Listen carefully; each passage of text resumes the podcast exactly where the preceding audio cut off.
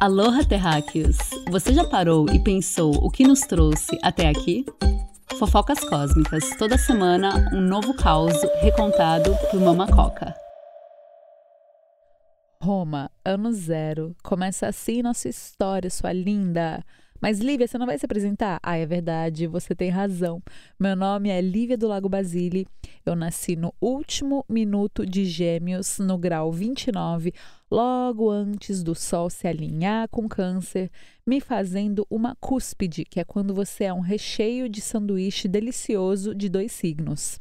Uma curiosidade: achei que até os 16 anos de idade eu era de câncer e isso me fez estudar desde sempre mapa astral, porque não batia nenhuma informação de câncer, não tinha nada a ver comigo e eu insistia nos estudos porque eu queria desacreditar essa arte milenar e provar que ela estava errada.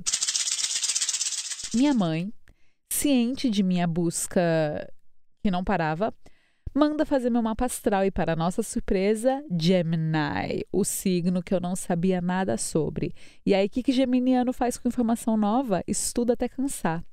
E aí, no geral, tudo bateu.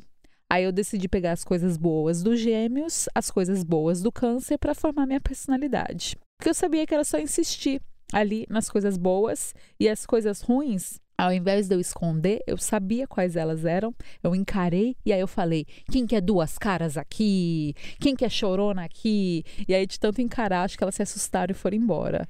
Ou viraram coisas boas, porque agora eu uso as duas caras para ser várias pessoas e a única que é falsa aqui é a Livre Atleta, porque quando eu falo que eu vou sair para correr, na real eu vou sair para catar flor e ouvir música.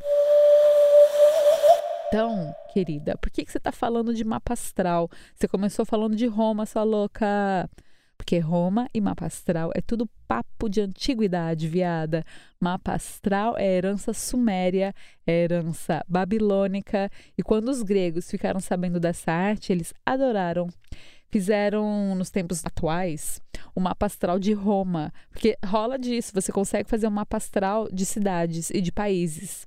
E aí, quando fizeram o mapa astral de Roma, fase Império, viram que ela é Gêmeos com Lua em Sagitário, igualzinha eu aqui. Meu nome, inclusive, é inspirado numa gata romana, Lívia, a defensora de Jesus, El Cristo.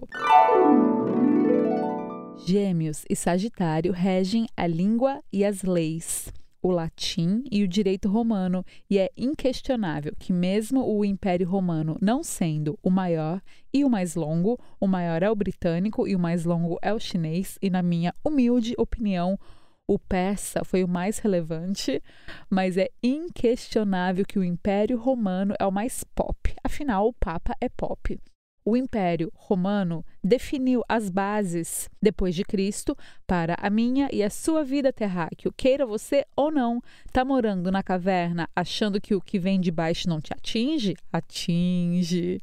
A gente pode falar que eles eram organizados, que eles eram impiedosos. Eu posso ficar aqui 30 minutos achando adjetivo para descrever romano.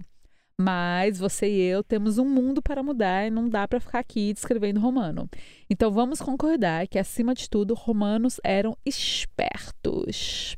Porque assim, pagar soldado para guardar a cidade de Roma não era simples. Tinha que ser esperto. Construir coliseu para ter luta de gladiador não era simples. Tinha que ser esperto. Lembra que no episódio 18 a gente falou do modelo de escravidão por dívidas? Tá bem. Chega uma hora que, ainda assim, para você manter tudo sob controle e os escravos sob controle, você precisa de milícia. Você precisa manter milícia, policiamento, exército, proteção aos reis e imperadores. Essas pessoas precisam ter um retorno financeiro, né, poder viver sua vida de boa, né, poder ir na taverna e tomar sua cerveja e se sentir livre, não é mesmo? Como que você vai arrecadar esse denário, que é dinheiro em latim, tá, querida? Poliglótica aqui. Como que você vai arrecadar esse denário? Você vai ter que bater na porta de ser superior, toque toque, aquele que tem ouro acumulado e falar: Amite, eu tô querendo invadir um local e pegar água de lá, construir um arco romano, que na época era só arco. Trazer água, eu preciso de denário para tutti. E o Amite fala: ah, tá bom, pode ser, toma 30 moedas de ouro. Quando você terminar de construir, de invadir, de fazer sei lá o que você quer fazer, você vai me pagar 35 moedas, combinado? E eu também quero um favorzinho, eu quero um favorzinho pro meu filho.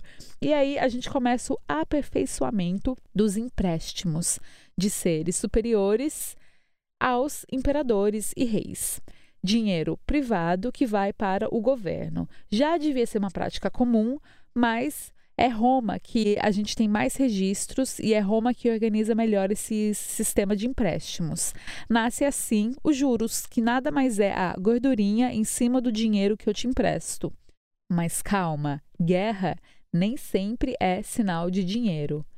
Eu pego o dinheiro emprestado, eu pago o meu exército, eu conquisto aquele lago, eu construo arqueduto do lago levando água até Roma, pego água para o meu exército, eu consegui uns escravos de guerra que moravam no lago, o exército tá feliz, geral tá fazendo churrasco de javali, como bons trogloditas que são, sem amor pela vida alheia. E, sei lá, o Ave César de Roma vai lá e paga o amigão as 30 moedas, que agora são 35. Agora que eu tenho um exército vitorioso, alimentado, bebeu água, bebeu vinho, tem escravos, eu vou mandar essa milícia romana, feliz que só, fazer o quê? Coletar impostos, porque como que eu vou pagar essas 35 moedas? Toque, toque. Quem é? São os romanos, vim coletar impostos. E aí, né, a galera que mora nas cidadezinhas que estão sob domínio romano vai falar: Ô oh, desgraça, já te dei minha colheita. Aí o Império Romano vai falar: Isso era IPTU. Agora eu preciso de moedinhas porque eu tô com uma dívida ali. E aí vai falar: Mas o que, que eu tenho a ver com isso? Pô, amigo, vai ser ingrato agora. A gente trouxe água para você. E aí o amiguinho vai falar, mas eu tenho água, eu vou lá no rio e eu pego água. E aí a milícia romana vai falar, pague ou morra. E aí, anja, você paga ou você morre. Com essas moedinhas coletadas pelas cidadezinhas, pelas vilas, o imperador romano paga o seu credor. Credor é quem dá crédito. Ele consegue também pagar os juros. E aí, aquela gordurinha que sobrou, às vezes foi mais do que ele precisava. Ele coletou 45 moedas. Então, 10 moedas vão para o tesouro de Roma. E aí ele ganha confiança e fala: Quer saber? Eu vou conquistar o norte da África. Norte da África será romano. Partiu Tunísia e suas roupas lindas. Amit, você teria 100 daquelas moedinhas lá suas? E aí o Amit fala: Ô louco, 100? Eu tenho, mas eu vou te cobrar 50 moedas adicionais de juros, porque o meu risco é maior, é muito dinheiro para eu ficar sem, sei lá se vai dar certo. E aí o imperador sabe que, dando certo ou não, o povoado romano tá cheio de moedinha para serem coletadas de impostos e fala: manda descer suas 100 moedas. E aí Roma constrói boa parte do seu império assim. E aí, o império em declínio é império que cresce muito e fica muito caro para se sustentar, porque daí é mais terra, mais soldados, mais impostos, mais revoltas, mais manutenção de obras para mais terra que precisa ser vigiada por mais soldados, mais dívidas, mais coleta de impostos, mais insatisfação e revoltas, e assim você perde o equilíbrio. Impérios caem por ganância e falta de equilíbrio. O Império Romano cai. E aí geral fica assustado com as invasões bárbaras, porque agora não tinha mais soldado remunerado pelo imperador. Não tinha mais motivo para guardar as cidades. Então era ninguém é de ninguém, cada um por si. Todo mundo tinha que se fechar em microvilas. Quem é escravo e camponês segue escravo e camponês. Quem é dono de terra, segue dono de terra. E aí, querida, tem a classe artística e espiritual, que sempre é a mais interessante, porque mesmo sem ter terra, mesmo sem ter direito a nada, a classe artística é essencial para manter a sanidade do isolamento social do feudalismo. O artista, ele se veste como mendigo e toma vinho com o rei, ele se veste como rei e come pão com mendigo. Tenta rotular o artista de bobo da corte, mas na real ele é o único ser livre dessa casta social e ele transita por onde quiser, como quiser, abrindo as portas, as mentes e os corações daqueles que têm a honra de conviver com o artista.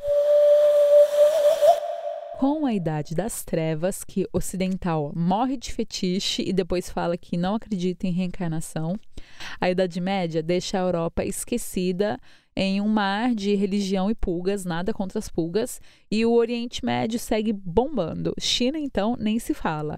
E aí vem Maomé, vem muçulmano, e daí muçulmano decide construir fortaleza na Espanha, e daí já é demais. E aí era necessário retomar o Oriente Médio, porque era muito afrontoso Jerusalém ser de qualquer pessoa que não a religião do extinto Império Romano que deixou o Papa como herdeiro da parada toda. Então partiu cruzadas.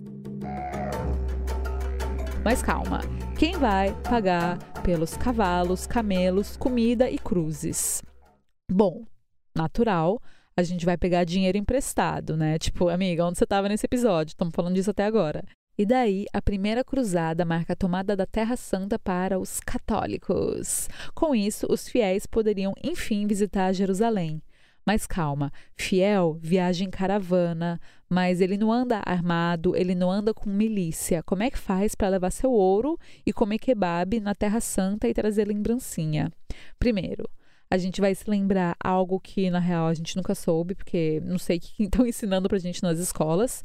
Mas quando tomam Jerusalém em 1099, alguém precisa assegurar que Jerusalém siga tomado. Os donos de terra franceses católicos, que possivelmente e secretamente queriam ser reis da França, eles pedem para algumas pessoas de confiança vão lá e falam: fica lá, guarda tudo bonitinho. E aí, essas pessoas de confiança em Jerusalém descobrem vários documentos antiquíssimos, pois eles estavam em plena Terra Santa, terra de Salomão, me respeita.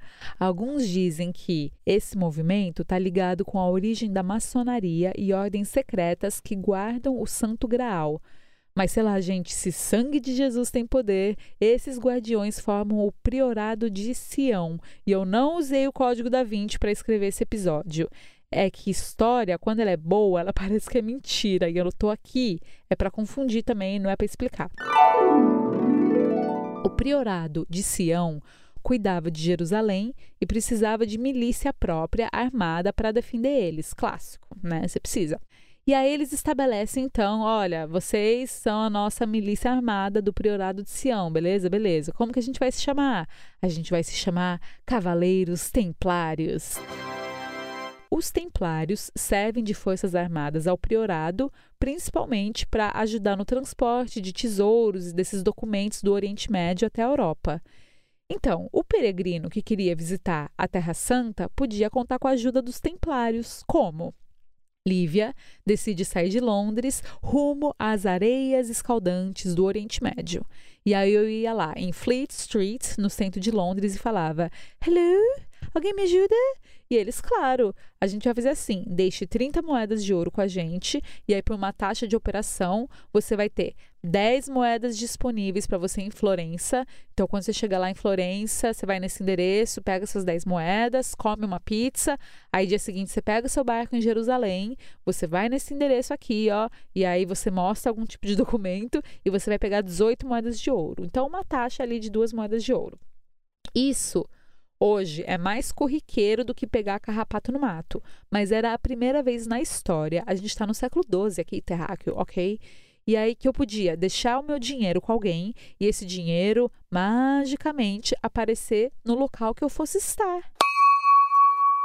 Então, assim, ninguém sabe direito como que era feito a identificação das pessoas, porque não tinha foto na época. Como que os cavaleiros levavam ouro para Jerusalém e aí chegava antes da caravana. Enfim, essa informação que quanto que a Lívia tinha que receber na hora que ela chegasse no ponto determinado, eu não sei, ninguém sabe. É uma dúvida entre os historiadores e para mim não importa a logística, me importa a ferramenta da inovação. Os Cavaleiros Templários, eles fazem a primeira startup de banco que se conhece na história. E aí, com isso de taxa para lá, taxa para cá, dinheiro dá dinheiro e dinheiro nasce em árvore de dinheiro, né, gente? Porque esses cavaleiros armados até o dente, eles ficam independentes do priorado de Sião e dos reis. Eles começam não só a transportar dinheiro, mas a emprestar ele também. Na altura do século XII, rei de França estava endividadaço, porque ele investiu em guerra e colheu nada, porque você não colhe nada de guerra, você só colhe presunto. E aí ele vai lá e dedura os caras pro Papa Clemente V, e aí eles ordenam a execução de todos os templários no dia 13 de outubro de 1307, uma sexta-feira, dando origem também à sexta-feira 13, um dia de muito azar para os templários.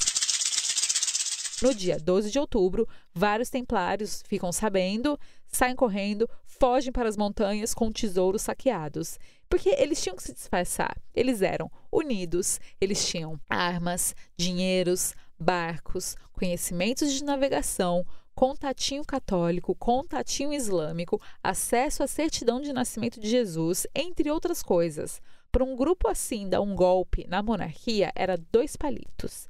Então, era melhor se esconder mesmo e ficar quietinho. Shhh.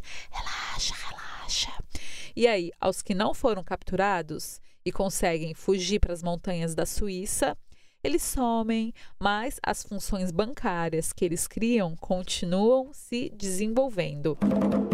E aí, a nossa história pula para o século XVI, na Grande Feira de Lyon, França, cochichos por todas as partes. Quem é ele? Quem é ele? Por que, que ele é tão rico se ele não vende nada? Um comerciante italiano faz a sua fortuna na feira apenas assinando papéis. Ele estava comprando e vendendo dívidas. Ele tinha uma moeda privada que poderia ser usada na rede, organizada por ele e amigos, com pontos em Florença e Gênova, na Itália. Ele trazia o mesmo conceito templário de viajar com segurança e, além de tudo, ele emprestava dinheiro para qualquer um, não só para os reis. Então a parada começa a ficar grande. Papa, mais uma vez, não gosta dessa história, emite bula papal. Católico não empresta dinheiro com juros. Amém. E aí ele abre o caminho para os judeus operarem livremente nessa atividade lucrativa. E aí seguem aperfeiçoando. E aí repara, pera, se todo mundo tá usando papel, porque sim, eu dou uma nota promissória falando. Aqui você tem 30 moedas de ouro comigo e essas 30 moedas de ouro você vai poder retirar em outra cidade. E aí essa rede está organizada. E aí tá todo mundo convencido que esse pedaço de papel vale ouro. Então calma, eu nem preciso ter ouro no banco, eu posso usar esse ouro para expandir meus negócios e emprestar mais dinheiro. Eu não preciso de ouro, eu preciso de papel para emprestar dinheiro. E aí, esse conceito usado até hoje chama reserva fracionária, que é quando você não precisa ter lastro ou garantia de que o seu papel vale exatamente ao ouro que se tem no cofre. Existe apenas uma fração de dinheiro reservada, a reserva fracionária. Aí lascou-se, porque daí o caminho estava aberto para você emprestar dinheiro sem fim. E aí você só precisava de alguns fatores. Primeiro, a confiança das pessoas que esse papel aqui, ó, é tipo ouro, ok? Você precisava de um cofre, soldados do tesouro, e aí você também precisava de calma e estabilidade para ninguém panicar e aí falar: ai meu Deus, eu vou pegar meu ouro. E aí todos fazem corrida ao banco e aí os bancos falam: a gente mentiu, não tem dinheiro aqui. Corta para Nova York, século XVIII. E sim, eu quero que você entenda que a gente começa a nossa história com Babylon, a gente passa por Roma, a gente chega em Nova York, porque são esses os centros que valem a pena a gente observar para mostrar um espelho na cara do mundo. Manhattan, a ilha de Nova York, é o mundo. É belo, é quente no verão, é frio no inverno, é consumista, vive à base de especulação imobiliária, gentrificação, cupcake vegano acima do preço, luta social, colarinho branco, mercado de ações, parque central no coração, oceano e rio apertando o cerco em volta, provando que quem manda nessa parada é Pachamama, é Mãe Terra. O que antes era Fórum Romano, hoje é Times Square. Então, no século XVIII, os Estados Unidos, que era mais ou menos unidos, é, já era muito grande e próspero, estava em plena ascensão, era um país com deflação, que é quando não tem inflação. Então, por exemplo, o babalu de ontem valia dois babalus amanhã. É o sonho do consumidor e é o pesadelo do banco. A razão de ser do banco é emprestar dinheiro. Se você tem deflação, o dinheiro que as pessoas têm vai dar. E aí o que acontece é, ninguém vai pegar emprestado. E aí se ninguém pega dinheiro emprestado, o banco não ganha juros. E aí se o banco não ganha juros, o banco não tem mais dinheiro para emprestar. E aí se o banco não tem a habilidade de emprestar dinheiro, você tira a razão de ser do banco. É tipo tirar do padeiro a habilidade dele de fazer pães. Ele vai tentar ordenhar leite, ele vai tentar pintar uma parede, mas não é a missão dele na terra. Então o que, que o padeiro faz? Ele vai lá no banco e ele fala: Banqueiro, seja homem, empreste dinheiro e eu vou fazer pão. E aí o banco fala: ai, mas eu não tô com ouro no banco. E aí o padeiro fala: mas e a reserva fracionária? Você não precisa ter ouro, você só precisa de papel. E aí o banco fala: é verdade, here is mil dólares. E aí, por volta de 1907, os bancos eles ficam mais confiantes para emprestar mais dinheiro do que tem. E aí o padeiro fala: "Vamos todos ao banco, eles estão dando dinheiro, free money". E aí quem tem conta nos bancos, dinheiro nos bancos fala: Ai, pera, que? Eu vou sacar meu dinheiro, tá estranha essa história. Vou lá pegar em ouro. E aí, se um faz isso, todos começam a fazer, e aí isso chama-se a corrida ao banco. E aí o banco fala: Ai, eu não tenho dinheiro. E aí eles falam: Ah, eu sabia. Então, ele sofre insolvência, que é o nome técnico para quando um banco entra em falência. Até 1907, a economia dos Estados Unidos era estranhamente e curiosamente próspera, e nenhum economista sabe explicar por quê. Porque sempre falam pra gente: economia boa, é economia com inflação. Mas aí toma deflação por 100 anos e os Estados Unidos o quê? Bombando. Então, depois dessa quebra dos bancos em 1907, os bancos maiores falam: cara, ninguém tá confiando na gente, tá todo mundo arisco. Governo, vamos dar um jeito nessa bagaça? Juntar as nossas fortunas e criar o banco dos bancos. E aí o governo fala: de jeito nenhum. O mercado é livre, it's a free country, vocês se viram. Nunca que eu vou deixar tanto poder na mão de um banco único, senão os Estados Unidos vai virar o quê? Vai virar refém de dinheiro e refém de corporações, imagina. E aí esses bancos com dinheiro vão decidir onde vão os investimentos e aí as corporações de repente têm mais dinheiro do que o governo e vão decidir quem é eleito. Imagina, enterra essa ideia. Só que não enterraram essa ideia. Meia dúzia de ricos, então, tipo assim, o cara que descobriu o petróleo nos Estados Unidos, o dono do banco mais rico, o agricultor da fazenda mais rica, os mais ricos. Eles se juntam, vão para uma ilha e ficam jogando golfe, xadrez e tomando uísque. E quando, sei lá, seis, dez caras se juntam numa ilha e ficam à mercê dos espíritos da bebida, do álcool e do jogo da bosta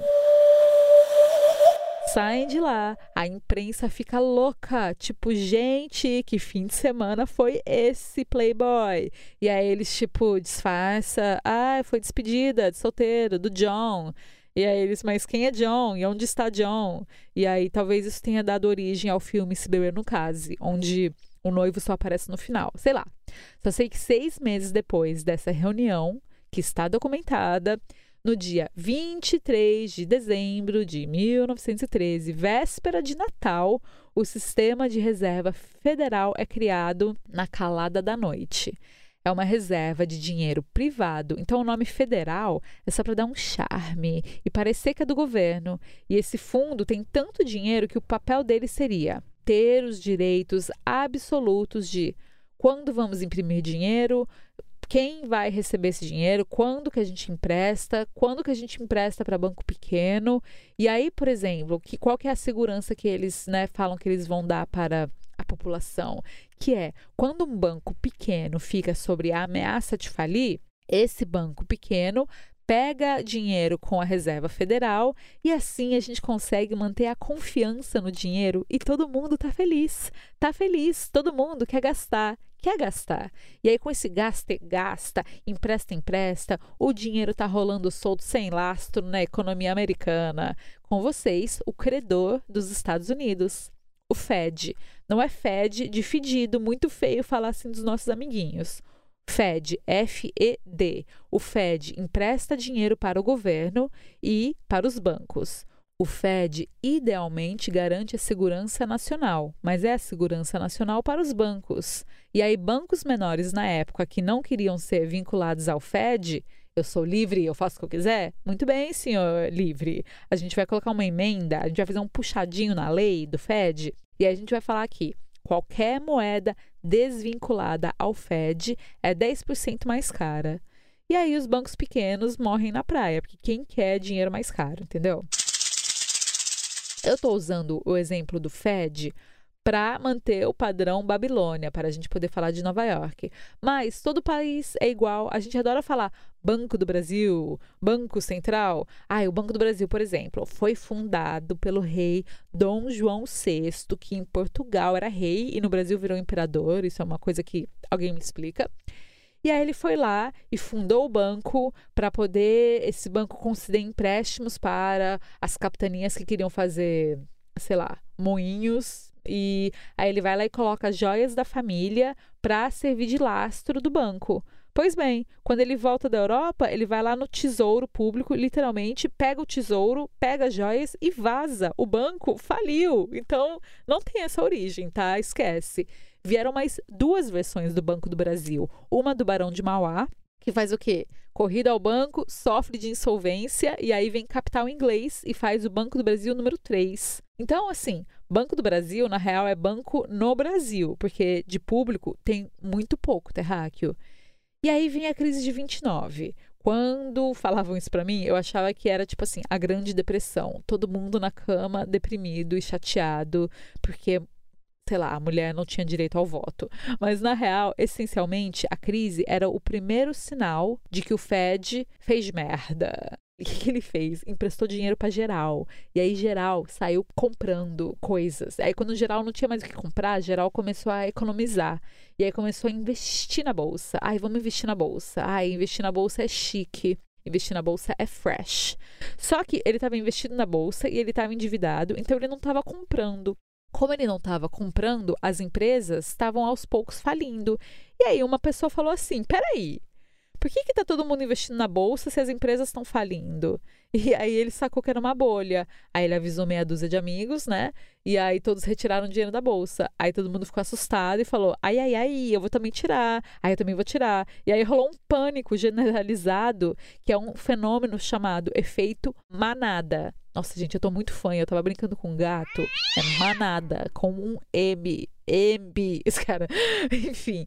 É, e aí, esse efeito manada, manada, é quando todo mundo vai num movimento. E aí, então, começa a tirar dinheiro da bolsa, todo mundo começa a tirar dinheiro da bolsa e todo mundo tirou de uma vez. E aí, as empresas que já não estavam muito bem e estavam contando com aquele dinheirinho, teve que pagar, teve que falir, teve que demitir todo mundo e aí teve que se endividar mais um cadinho. E aí o banco pequeno não tinha dinheiro para emprestar. O Fed adorou essa história, porque daí ele pôde comprar todos os bancos pequenos, ele pôde aumentar o monopólio dele sobre o dinheiro e ele pôde emprestar mais dinheiro. Então, pausa para a risada maligna. Uahaha! Voltamos. A galera fica tão sem fé no dólar e no dinheiro que geral fala: ai, eu vou ter ouro, eu vou fazer igual cigano, entendeu? Era geral indo no dentista colocar dente de ouro. E aí o Fed fica desesperado, aperta o governo e fala: dá um jeito nesse negócio. E aí sai lei falando: Estados Unidos está proibido ter ouro, exceto em joias. Tipo, quem faz isso, gente? É o equivalente de hoje falar: tá proibido comprar terreno, entendeu? Você tem que investir na bolsa. Só que isso era em 34. Geral precisa trocar o ouro por dólar, porque era ilegal ter ouro. E aí isso é muito sacanagem, porque assim, quem guardava ouro no colchão, 10 anos depois, tinha uma pequena fortuna. E quem guardava esse mesmo valor que ele poderia comprar em ouro no colchão, 10 anos depois, com esses dólares que ele guardou no colchão, ele podia comprar um, uma bala. Então, o governo americano, ele pega esse ouro de volta, ele esconde, ele imprime dinheiro ele fala: "Vamos para guerra". E eles vão para guerra, vão para a Segunda Guerra Mundial, ganham a guerra, e aí em 44, as mesmas famílias que foram para aquela ilha decidir o futuro do dinheiro dos Estados Unidos, agora se juntam para decidir o futuro do mundo, porque, né? No fim é isso, é um grande RPG do mundo que a gente brinca. Que a gente não, né? Que essas famílias. Eu tô aqui só falando sobre elas. E aí fazem uma série de conferências em Bretton Woods e aí definem o sistema em 44, o sistema Bretton Woods, que é, faz basicamente determina o gerenciamento econômico internacional. Então a parada agora começou a querer ficar globalizado. Antes era meio que cada um por si. E aí eles organizam regras para as relações comerciais, as relações financeiras entre os países mais industrializados do mundo. Então, entre várias coisas, entre tipo, sei lá, é, quem vai sediar a próxima Copa do Mundo, eles definem também que todo câmbio funcionaria em relação ao dólar. Então, por exemplo, é que na época não tinha real, né? Na época tinha uma das 20 moedas que tivemos, né, em 44. Mas era tipo assim, essa moeda está atrelada ao dólar. Então ela vale tanto em relação ao dólar e o dólar vale tanto em relação ao ouro. O cidadão, ele não podia comprar ouro, lembra? O cidadão americano mas ainda era um pouquinho civilizado, porque o Fed não podia sair inventando que tinha dinheiro. Se o dólar valorizasse muito, os governos estrangeiros eles podiam falar assim: ai que ótimo, vou trocar meu dólar por ouro. Então fazia com que o ouro fugisse dos Estados Unidos. Não era possível ter ouro nos Estados Unidos. Então, nessa conferência, eles criam um Fundo Monetário Internacional, um grande banco que emprestaria dinheiro aos países mais pobres, e isso garantiria estabilidade e todos dariam as mãos em uma grande ciranda. E aí o resultado, corrida do ouro, sempre. O resultado desses causas é sempre corrida do ouro. Compra ouro agora, mulher, vieram com esse papo furado para cima de nós de novo. E aí o mundo não os Estados Unidos, porque lá não podia, o mundo começa a comprar ouro. E aí, em 1971, não tinha mais ouro abundante no mercado.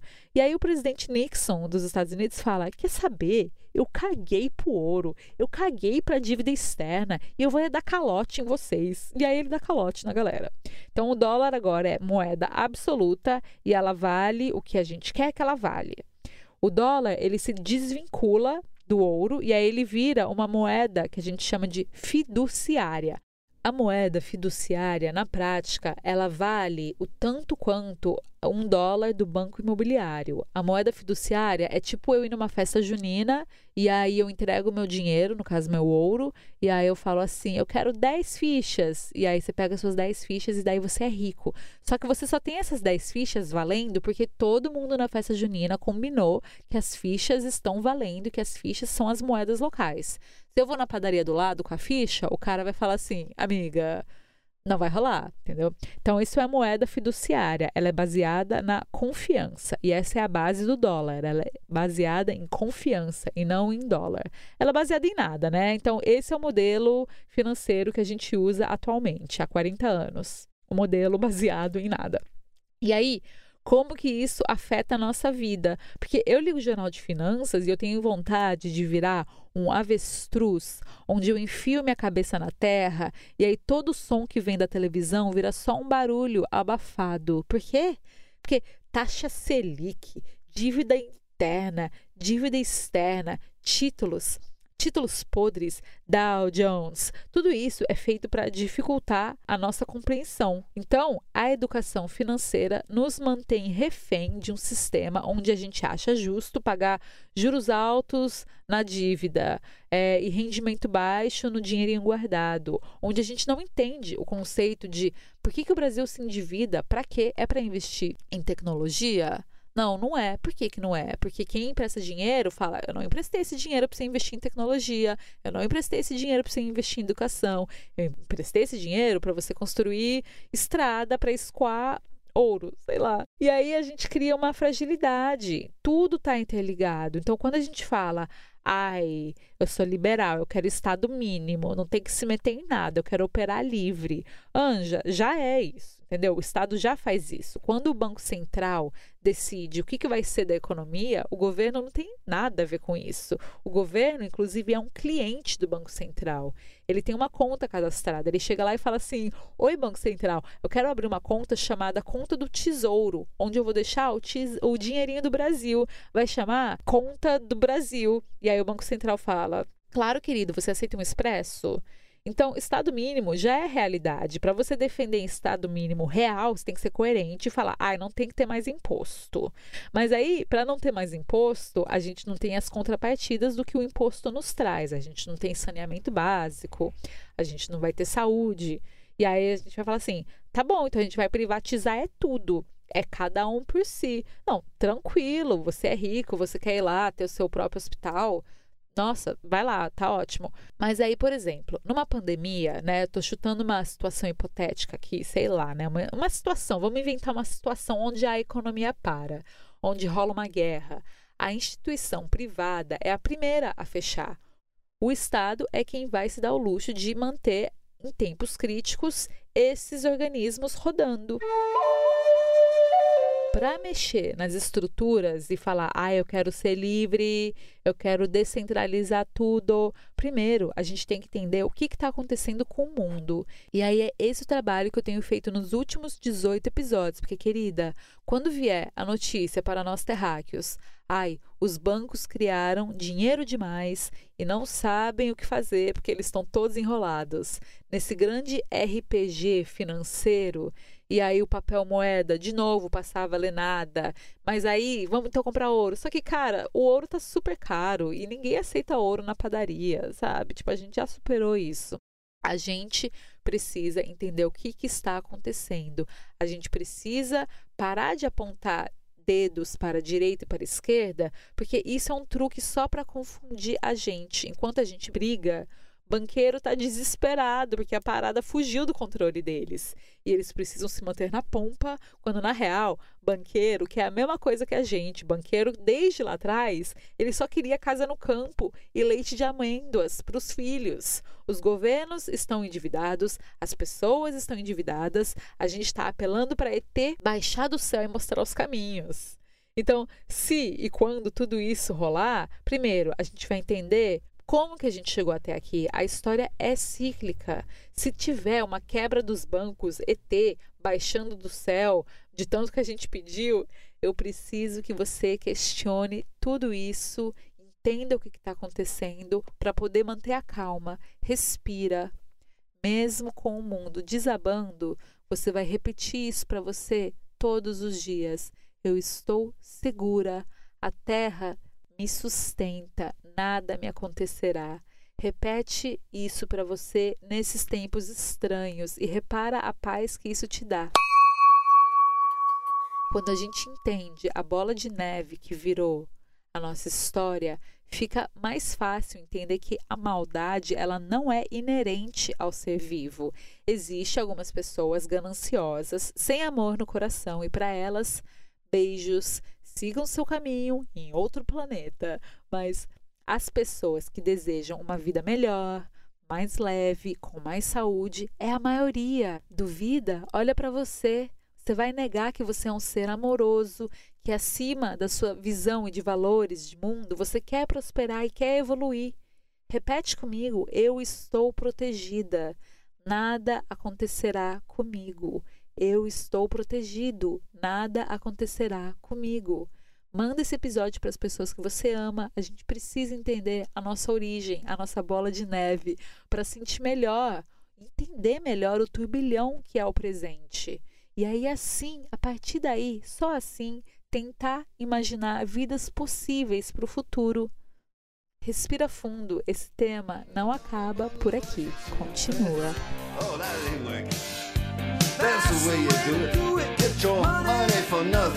e esse foi mais um episódio de Fofocas Cósmicas. Reflita, deixe seus comentários no site mamacoca.com.br e encontre mais fofocas como essa por lá. Fique com uma música para assimilar. Até semana que vem.